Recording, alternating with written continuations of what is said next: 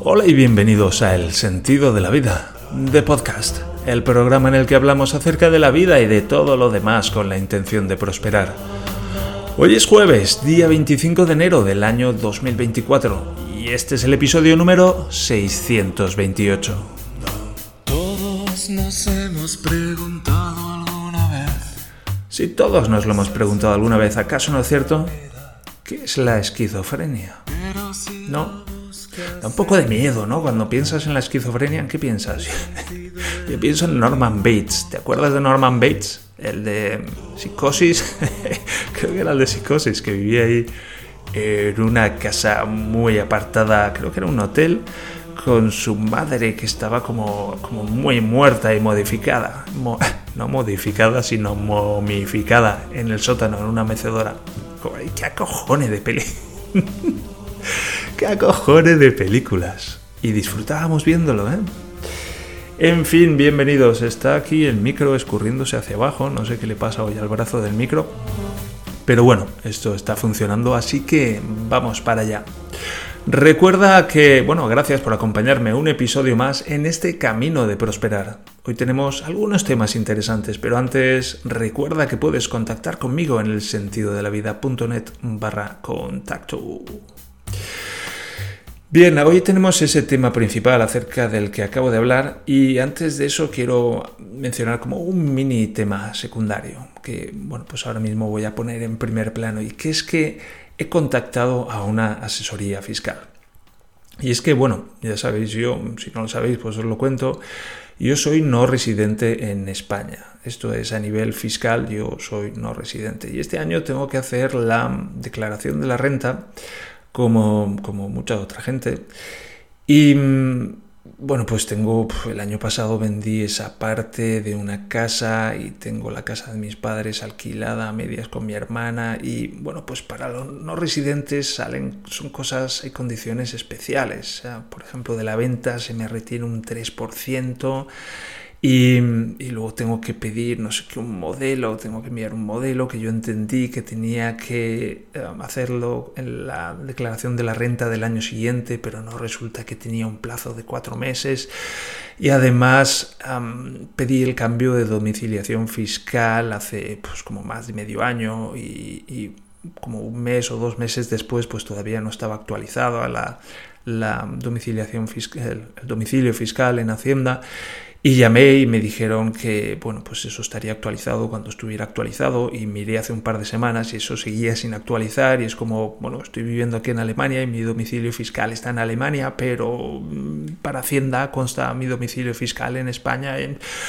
Ay, ay, ay, ay, ay, un montón de cosas que, ostras, no tengo ni idea de esto y, cuando voy a la web de Hacienda es como, me tengo que bajar un puto PDF de yo que sé cuántas páginas tiene donde va ahí detallado en un lenguaje súper complicado y súper farragoso todas las obligaciones que tengo como no residente y es como...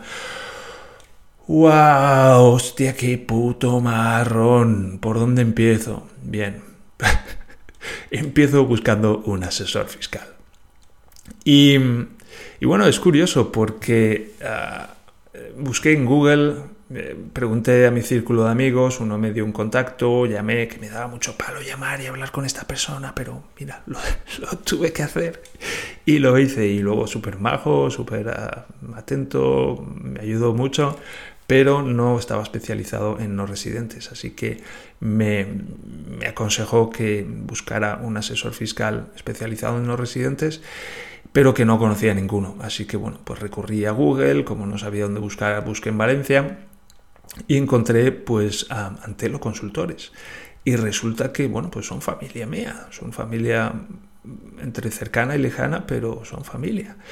Y, y, ostras, qué guay. Y llamé aquí, llamé allá y, y bueno, pues he encontrado, he encontrado una persona que me está ayudando muchísimo. Y wow, qué alivio. Qué, qué alivio, ¿sabes? Yo quiero a alguien que me coja de la manita. ¿Sabes? Estoy ahí delante de, de, la calle, delante de esa avenida, como en el Frog. ¿Os acordáis del el juego ese de la rana que tenía que cruzar la carretera? El Frogger, creo que era. Pues estoy ahí delante en la acera parado y veo todos esos coches que están pasando y quiero llegar al otro lado y es, wow, ¿cómo lo hago? Me van a atropellar.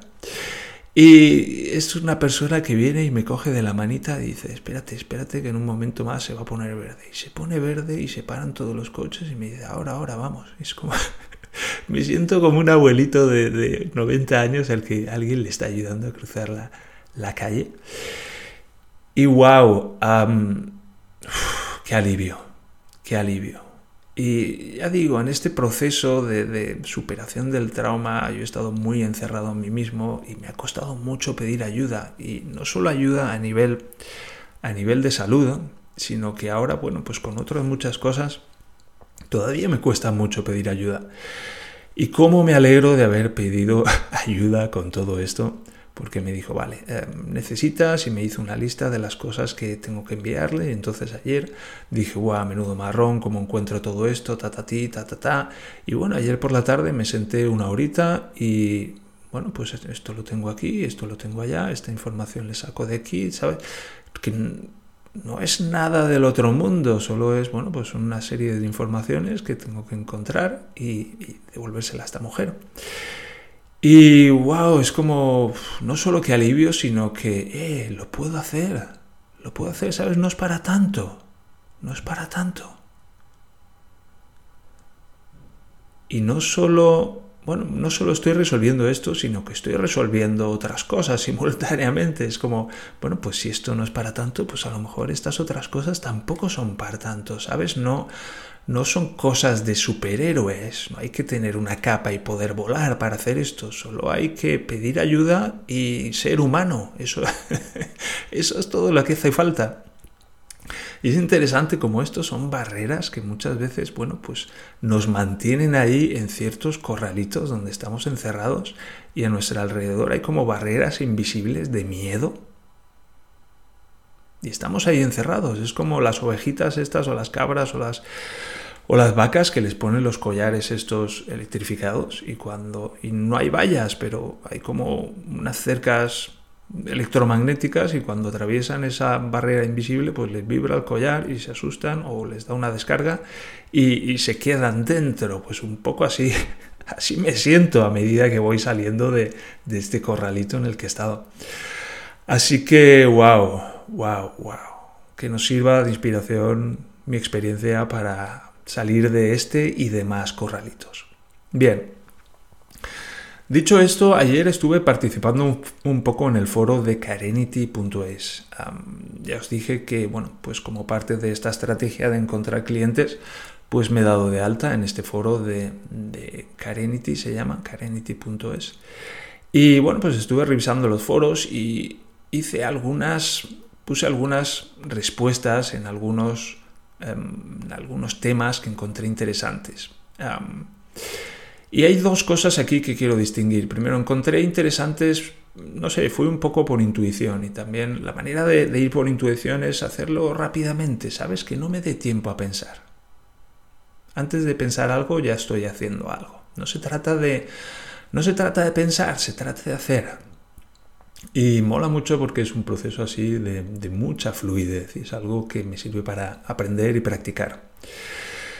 Y bueno, pues respondí algunos comentarios en el foro de brotes psicóticos y también en el de esquizofrenia, dos cosas que encuentro como muy relacionadas. En, bueno, yo he tenido un brote psicótico, como, como ya mencioné en, una, en un capítulo, lo puedo buscar y dejarlo enlazado. Y luego lo de la esquizofrenia, pues es algo que, también me siento como que he pasado también por ahí, ¿sabes? Cuando leo acerca de los síntomas es como, uy, esto me resulta, esto me resulta muy familiar. Y de hecho yo tengo una tía, bueno, ya no, murió hace muchos años, por parte de mi padre que, bueno, estaba diagnosticada de esquizofrenia y, bueno, mi padre temía mucho que, que yo estuviera también, que yo hubiera heredado algo de eso, ¿sabes? A veces no sobre no suele heredamos casas. Y bien, le estuve respondiendo algunas preguntas y esta es bueno, una de las cosas que quería mencionar, eso, los dos foros en particular en los que participé, uno el de brotes psicóticos y otro el de esquizofrenia. Y la otra cosa que me llamó la atención es que a diferencia de la mayor parte de las respuestas que había allí, porque llega alguien y dice, pues he tenido un brote psicótico o he sido, he sido diagnosticado con esquizofrenia, y, por ejemplo, hablaba una señora que iba caminando por la carretera nacional y se creía que iba a aterrizar un helicóptero y, le iba, y del helicóptero iba a descender Felipe González. En fin, son cosas muy interesantes de imaginaciones que, que nos hacemos cuando estamos en esos estados. Eso lo conozco bastante bien. Por ejemplo, estuve trabajando con una cliente a la que le perseguía la CIA. Muy interesante. Y mm, y a diferencia de la mayor parte de los contertulios del foro que le decían, bueno, pues lo que tienes que hacer es esto y esto y esto, y escribían ahí un parrafazo de la hostia dándole consejos, pues yo le pregunté, por ejemplo, a esta persona de la esquizofrenia, eh, no recuerdo si era la esquizofrenia o el brote psicótico, pero yo hice preguntas, yo lo encontré interesante y quise saber más, y para saber más hice preguntas. Por ejemplo, a esta mujer le pregunté, ¿por qué, ¿por qué Felipe González? ¿Por qué, tenía que bajar un Felipe González de un helicóptero? Y es que por cada uno de nosotros tiene su propia realidad y construimos nuestra propia realidad y vivimos en esa realidad. Y es una realidad inventada. esto es un poco difícil de, difícil de asumir, pero tenemos una serie de filtros en nuestro cerebro, en nuestra manera de funcionar, en nuestro sistema nervioso, en nuestra neurología, que filtran, filtran la información que entra, pero no solo la que entra, sino también la que sale. Es un poco lo del ego que estuve mencionando, pero bueno, hay otros mecanismos. Y construimos una realidad. Y bueno, en casos extremos, esta realidad es tiene un grado muy elevado de fantasía, es una realidad muy inventada. Mientras que en un caso de una persona que está sana, pues tiene un grado mucho menor de invención. También tiene algunas cosas inventadas, pero la realidad de las personas sanas pues encaja mucho más de cerca con la realidad real, suponiendo que hubiera algo así, que pudiéramos acceder a algo así. Que bueno, gran parte de un proceso de, de de salud mental, de, sanación incluso, e incluso de, bienestar, de progresar hacia el bienestar mediante el yoga, la meditación, el cuestionamiento continuo, cotidiano más que continuo. es una diferencia importante. Em, gran parte de esto es limpiar todas esas falsas creencias y todas esas invenciones que hacemos cuestionárnoslas. Y, bueno, pues ah, yo encontré interesante eso, que Felipe González tenía que bajar de un helicóptero y si quisiera hacer una intervención, pues lo primero que, que haría son muchas preguntas, porque quiero saber cómo es la realidad de esta persona. Y si, bueno, Felipe González tiene que, que bajar de un helicóptero para recibirla, pues imagínate cómo es la realidad de esta persona y, qué cosas tienen lugar y cómo se conectan las cosas entre sí. Es muy interesante, yo lo encuentro, yo lo encuentro fascinante. Y, y, bueno, pues en la programación neurolingüística, incluso en la hipnosis de Milton Erickson, que es de donde vengo yo, lo que se hace no es, no es como romper esa realidad, que es, que es, la intervención habitual en las últimas décadas, es no, esto no es así, esto, esto está mal, lo que es como poner en duda la percepción de las personas. Y ¿Sabes? Hay, hay razones muy poderosas para que esa persona crea lo que cree. Y va a defender esas razones. O sea, si, si atacamos esa realidad, si cuestionamos, no si la cuestionamos, pero si de alguna manera intentamos demoler esa realidad con la nuestra, ¿sabes? Es que no, es que no es, no es mi realidad es la correcta y la de esta persona es falsa. No, es esta es mi realidad y esa es su realidad. Y si quiero ayudar a esta persona, tengo que entrar, tengo que salir de mi realidad, comprender que hay otras realidades, entrar en la realidad de la otra persona y desde allí actuar. Y claro, wow, es una, pirueta mm, muy arriesgada. hay que estar muy fino para poder hacer algo así. Es algo como lo que harían Batman o Spider-Man o Superman. Y, me di cuenta después de hacer algunas respuestas a, estos comentarios que básicamente pues estaba haciendo algunas preguntas porque encontraba muy interesante eh, lo que me contaban estas personas y quería saber más genuinamente.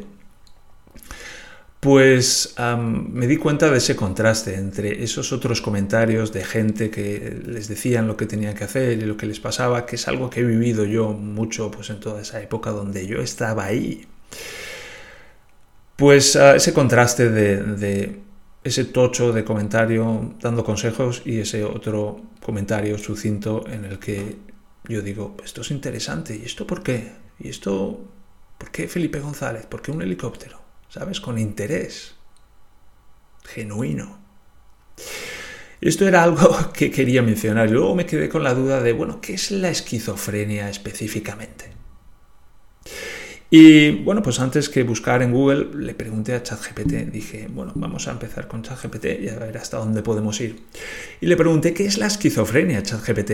Y me dijo, la esquizofrenia es un trastorno mental crónico y, ah, ojo, crónico, bueno, yo tengo mis dudas acerca, acerca de eso, y severo, eso sí, que afecta a la forma en que una persona piensa, siente y se comporta. Las personas con esquizofrenia pueden parecer como si hubieran perdido contacto con la realidad. Y yo digo, ¿con qué realidad? ¿Con la realidad de quién? Lo que puede ser alarmante tanto para ellas como para los demás. Y tanto, nadie está más asustado que una persona esquizofrénica. Y lo que, bueno, sí, seguro que sí, pero una persona esquizofrénica es una persona muy asustada. Eso, eso lo sé. Y claro, ¿qué comparte una persona que está muy asustada? Pues comparte miedo. Y eso es algo que da mucho miedo. Si estuviéramos ahí con una persona esquizofrénica, pues estaríamos sintiendo mucho miedo, porque eso es lo que irradia esa persona, es su, su realidad emocional. A menudo se manifiesta a través de síntomas como alucinaciones, ver o escuchar cosas que no están ahí. ¿Alguna vez has visto o has escuchado algo que no estaba ahí? Quiero decir, ¿acaso no forman las alucinaciones parte de la vida cotidiana? Entiendo que estamos hablando aquí de un extremo y de alucinaciones como muy intensas y muy persistentes, pero eh, todos alucinamos. No solo los modelos de inteligencia artificial alucinan, nosotros también. Delirios que son creencias falsas y firmes en algo que no son reales. Es decir, ¿alguna vez has creído en algo firmemente y luego te has dado cuenta de que no era cierto? Es decir, se puede estar muy seguro de algo y a la vez estar muy equivocado. Son cosas compatibles. En caso no tenemos todos un poco de delirio. Es como la gente que. el síndrome de impostor, gente que un día dice, eh, soy consultor de marketing online. Bueno, lo cierto es que todavía no, eso es un delirio. Lo podemos exagerar y decir, si fueras, te levantarías un día y dirías, soy neurocirujano. Es el mismo tipo de delirio, solo que el segundo está un poco más exagerado. Pero en fin, quiero decir que los delirios también son algo muy cotidiano. Incluso hay delirios colectivos de un país por ejemplo. Pensamiento desorganizado, cierto, y comportamiento anormal, quiero decir, comportamiento anormal. Primero, ¿qué es, ¿qué es un comportamiento normal? Y segundo, bueno, pues alguien que tiene alucinaciones intensas, delirios y un pensamiento desorganizado, desintegrado, ya me dirás qué comportamiento esperas de una persona, de una persona así. Ah, hay que mencionarlo siquiera. Venga, va. Puede ser tratado con una combinación de medicamentos y terapia. Vale. ¿Es un tema complejo? ¿Hay algo específico sobre la esquizofrenia que te gustaría saber? Yo digo sí. Primero, ¿qué significa crónico? Y segundo, ¿cómo es la experiencia interna de una persona esquizofrénica? Bien. Crónico significa que es un trastorno de larga duración. Entiendo. En el caso de la esquizofrenia, aunque puede tener periodos de remisión, generalmente requiere tratamiento a lo largo de toda la vida. Bien, esto es un poco como eso que dicen de que un, fumador, un exfumador siempre será un fumador como para toda su vida o algo, así, es como, wow, o un alcohólico siempre será un alcohólico. Bueno, pues no sé quién lo dice, quién lo dice. Quiero decir, a, yo fui un niño y una vez, una vez dejé de ser un niño y ahora soy un adulto. Quiero decir, las cosas pasan, ¿no? Cuando era pequeño comía cosas que, que pensé, hostia, estaré toda mi vida comiendo, por ejemplo, dormía con una, con una almohadita pequeñita que, que pensé, ostras, voy a estar toda mi vida durmiendo con esto. Y, y pensé que sería así. Y realmente lo creí y bueno, pues hace, hace muchos años que dejé de, de dormir con esa almohadita. Quiero decir que las cosas cambian, las personas cambiando, cambiamos y podemos estar seguros de muchas cosas que, bueno, pues luego con el tiempo nos damos cuenta de que eh, no era así. Y cambiamos y ya está. En fin, la experiencia interna de una persona con esquizofrenia puede ser muy variada y profundamente perturbadora, y tanto. Puede incluir, uno, number one, alucinaciones. Las más comunes son auditivas, como oír voces que otras personas no oyen. Quiero decir, ¿no llamamos a eso pensar? Estas voces pueden dar órdenes o hacer comentarios críticos. Es decir, ¿tú no tienes una o más voces dentro de ti que te dan órdenes o que hacen comentarios críticos? Vamos a ver, teniendo en cuenta la salud de la población española, incluso de la población europea, con el consumo de psicofármacos y tal. Es decir, que milonga me estás contando, me estás diciendo que la población general no tiene alucinaciones, que no tiene una o varias voces dentro de sí que las critican. Joder, es como si esto es la esquizofrenia o la gran parte de la población está en un estado de esquizofrenia o tenemos mucho en común con los esquizofrénicos. Quiero decir, no es una experiencia como tan fuera de lo cotidiano de una persona normal. Y por normal me refiero a estadísticamente normal. Number two, delirios. Creencias falsas que parecen reales para la persona, como pensar que están siendo perseguidos, ya te digo, que tienen poderes especiales o que son alguna figura importante. ¿Por qué ese ese yo soy el centro del universo y tengo poderes especiales y soy alguien importante. Eso es, eso es algo que he, vivido, que yo mucho. Bueno, eso es como tener un ego muy grande. Y bueno, hay diferentes, no, no voy a entrar en esto, pero hay diferentes explicaciones que por lo menos a mí se me ocurren para explicar esto. Lo voy a ilustrar con una pequeña experiencia de una cliente con la que trabajé hace muchos años que estábamos sentados hablando de sus asuntos y me dijo, y me persigue la CIA. Y yo, ¿te persigue la CIA? Y ella, sí. Y le pregunté, ¿cómo lo sabes? ¿Sabes? Quiero saber, quiero saber, ¿le persigue la CIA? ¿De verdad? Yo soy muy inocente, yo parto de la inocencia, parto de la ignorancia, parto de la curiosidad. Quiero saber cómo lo sabe le persigue un hombre con gafas de sol y un traje y estuvo aquí y, quiero decir ahora mismo dónde está ese hombre, si lo está siguiendo, hoy se ha tomado, hoy se ha tomado vacaciones y le pregunté, ¿sabes? Porque la respuesta habitual a esta persona es me persigue la CIA y le dicen, bueno, estás loca o cómo te va a perseguir la CIA, bla, bla, bla, bla, bla, bla. Incredulidad, pero eh, yo creía a esta persona. Esa es su realidad y su realidad es cierta para ella. Y le pregunté, oye, ¿cómo lo sabes? Y se quedó así un momento y probablemente fue una respuesta muy diferente que no esperaba. Y se quedó un momento y de repente empezó a llorar y empezó a aullar de dolor. Y yo no sé exactamente qué es lo que pasa, pero lo que pienso es que esta persona tiene un dolor brutal, uno de esos dolores que si lo siente se pone a llorar inmediatamente y aúlla del dolor como lo hizo, que yo pensé, joder, los vecinos van a pensar una vez más que estoy haciendo un exorcismo. Y en cierta manera era algo así. Y bueno, pues nos construimos realidades que nos protegen del dolor y cuanto más grande es ese dolor, más mayor es el escenario que tenemos que construir y con mayor intensidad tenemos que mantenerlo, más recursos tenemos que dedicarlo a mantenerlo. Imagínate si nos creemos que nos persigue el, el, FBI o la CIA, wow, ¿cómo hacemos para mantener esa obra de teatro en nuestra cabeza? Esos son muchos recursos. Pero claro, tenemos que generar una cantidad de tensión enorme que tenemos que mantener para no sentir ese dolor que estamos sintiendo. Delirio, delirio. Quiero decir, alucinaciones, delirios. ¿Para qué? Para protegernos del dolor. Es muy sencillo.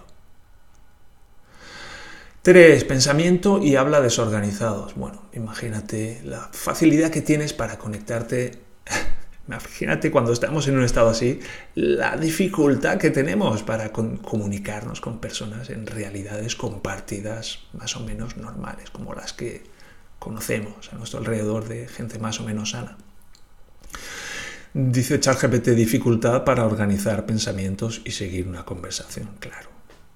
y tanto, y tanto, porque es una realidad tan distorsionada, tan diferente de una realidad sana y convencional que es difícil que, tenga sentido cuando ambas se encuentran, puede resultar en respuestas incoherentes o irrelevantes. Y tanto, y tanto. Esto de te pregunto X y me respondes A, B, C, 5. Lo entiendo, lo entiendo. Number 4, síntomas negativos. Bueno, pues imagínate. imagínate que vives con un panorama así, imagínate que el mundo en el que vives es así, pues imagínate pues qué te ocurre. Y aquí dice ChatGPT, falta de motivación, claro, disminución de las expresiones emocionales y tanto, eso es el ego, eso es la tensión, eso es la carcasa, donde las expresiones emocionales pues se atascan en esa capa de tensión. Dificultad en iniciar y mantener actividades. Bueno, pues si no tenemos motivación, ¿cómo vamos a iniciar o mantener nada? Quiero decir, si estuviéramos viviendo en el infierno, pues básicamente estaríamos buscando una salida en el suicidio. Y concluye, esta experiencia puede ser aterradora y confusa, y tanto, afectando significativamente la vida diaria de la persona, y tanto. ¿Te gustaría saber algo más específico sobre este tema? Y yo le pregunto a ChatGPT, ¿cuál es la etimología de la palabra? Y dice, la palabra esquizofrenia proviene del griego. Se divide en dos partes, esquizo y frenia. Esquizo significa dividido y frenia se refiere a la mente. Así que etimológicamente esquizofrenia significa mente dividida. Este término fue acuñado para describir el desordenado funcionamiento mental y la fragmentación de la personalidad característicos de esta condición, pero no implica que una persona con esquizofrenia tenga múltiples personalidades, un concepto erróneo común. Bueno, aquí encuentro una cierta confusión porque dice, habla de la fragmentación de la personalidad, pero dice que no implica que haya múltiples personalidades. Bueno, yo diría que por lo menos hay dos. Y no tiene que ser obvio. Simplemente, mira, por ejemplo, cuando yo cuando yo vivía con el Big Crunch dentro de mí, antes de descubrirlo, antes de descubrirlo, quiero decir, una cantidad de daño y de dolor dentro de mí abrumadora, gigantesca, oculta dentro de mí. ¿Sabes? Era, yo no sabía nada de todo eso. Durante 20 años yo olvidé todo eso. Y era algo súper obvio. si me hubiera mirado en el espejo con detenimiento, hubiera visto cómo mi cuello y mis hombros y mi caja torácica estaba todo retorcido. Ni yo ni nadie más me miró en todo ese tiempo. De esa manera detenidamente. Una cantidad de dolor abrumadora que si la hubiera sentido me hubiera desmayado. Eso es lo que significa el dolor inconsciente. ese dolor que es tan grande, tan intenso, que si lo sintiéramos nos desmayaríamos. Si queda inconsciente, se desmaya. Una parte de nosotros se desmaya. se queda inconsciente. Y se crea como dos seres humanos, o por lo menos dos, dentro de un ser humano se crean dos partes muy distintas. Una parte que contiene ese daño y ese dolor, y otra parte que hace una vida estoy entrecomillando al aire, normal, tan normal como se puede vivir en esas condiciones.